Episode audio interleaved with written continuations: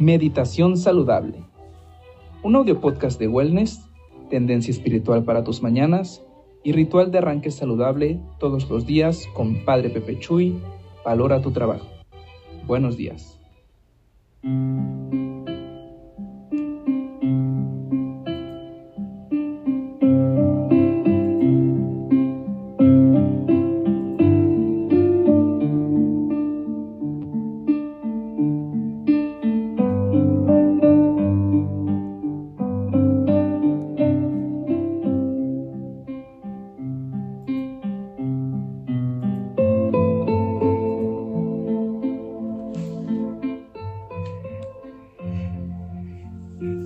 Presentes delante del Altísimo, con mucha disposición, disponibilidad para abordar el día, el día laboral, el día que nos queda de trabajo, que, es mucha, muchas horas, que son muchos momentos, muchas oportunidades de, de emprender, de abrirnos camino, de creer en nosotros mismos, en saber que lo que estamos haciendo está valiendo la pena, pero para que valga realmente la pena, te invito pues a que, a que te atrevas a, a quitarte ese frío sopor de la vida, de, pensar que, que, todo depende de ti, que lo que estás realizando es una obra tuya, que es gracias a tus cualidades, a tus esfuerzos, a tus planes. Planea y Dios se ríe de tus planes. Sí, si no los pones en, enfrente del Señor, si no los pones delante de Él y le dices, Señor, con esto quiero darte gloria, con esto quiero glorificarte, con estos pensamientos, con estos planes, con estas búsquedas, con este emprendimiento y por tanto vengo y te lo pongo en tus manos. Sea que sean cosas justamente positivas, como tus sueños, como tus búsquedas, como, sí, no sé, pues esos rituales que, que a veces se hacen de, de salir a la calle con una maleta de las uvas y tantos rituales pues que escuchamos de aquí de allá del, del mundo, pero en realidad lo importante es que esté enterado el Señor de lo que tú deseas, de tu corazón. Sencillez de corazón, sencillez de corazón. Aprender a ser sencillo y el día de hoy justamente visita al Santísimo, estate con Él un rato y platícale cómo vas, ¿Qué es lo que pretendes? ¿Cómo buscas?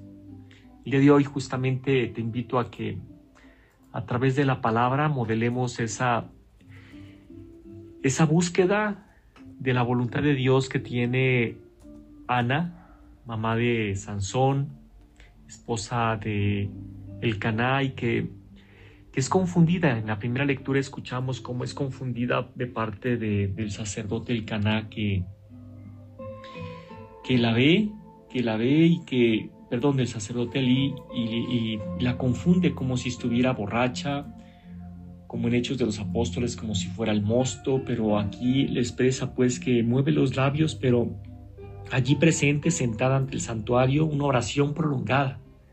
Es esa búsqueda que ella tiene de la voluntad de Dios, de que no sea la suya, sino la de Dios, y por tanto él se acerca y le dice, si me das un hijo varón, yo te lo consagraré por todos los días de mi vida.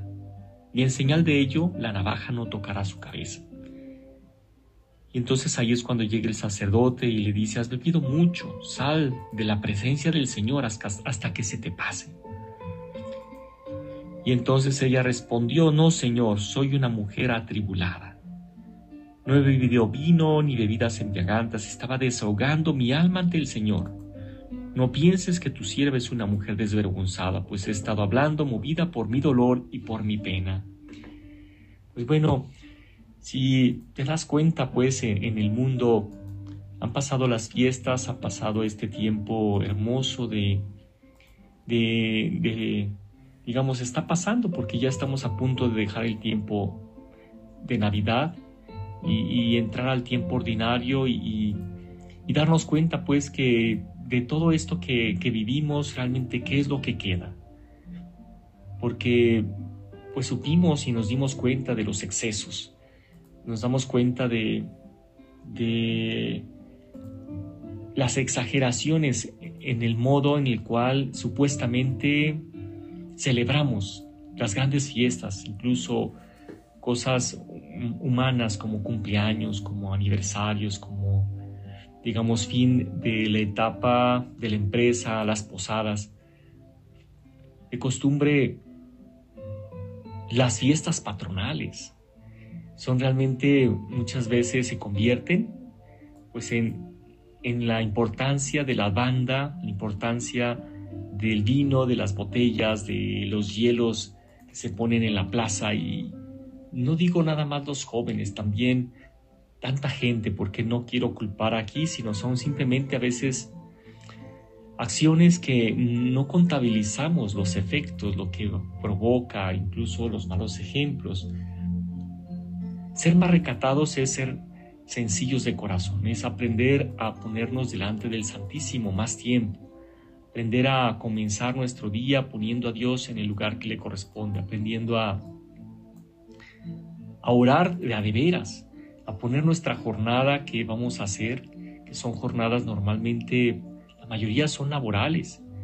Por tanto, aprender desde allí a hacer lo que tenemos que hacer para que nuestro corazón sencillo esté capacitado para, para enfrentar lo que, lo que nos regala el Señor, Tener un corazón que no conoce condicionamientos, dice Kiara, nos invita pues a ser sencillos de tal manera que seamos libres y amemos a todos.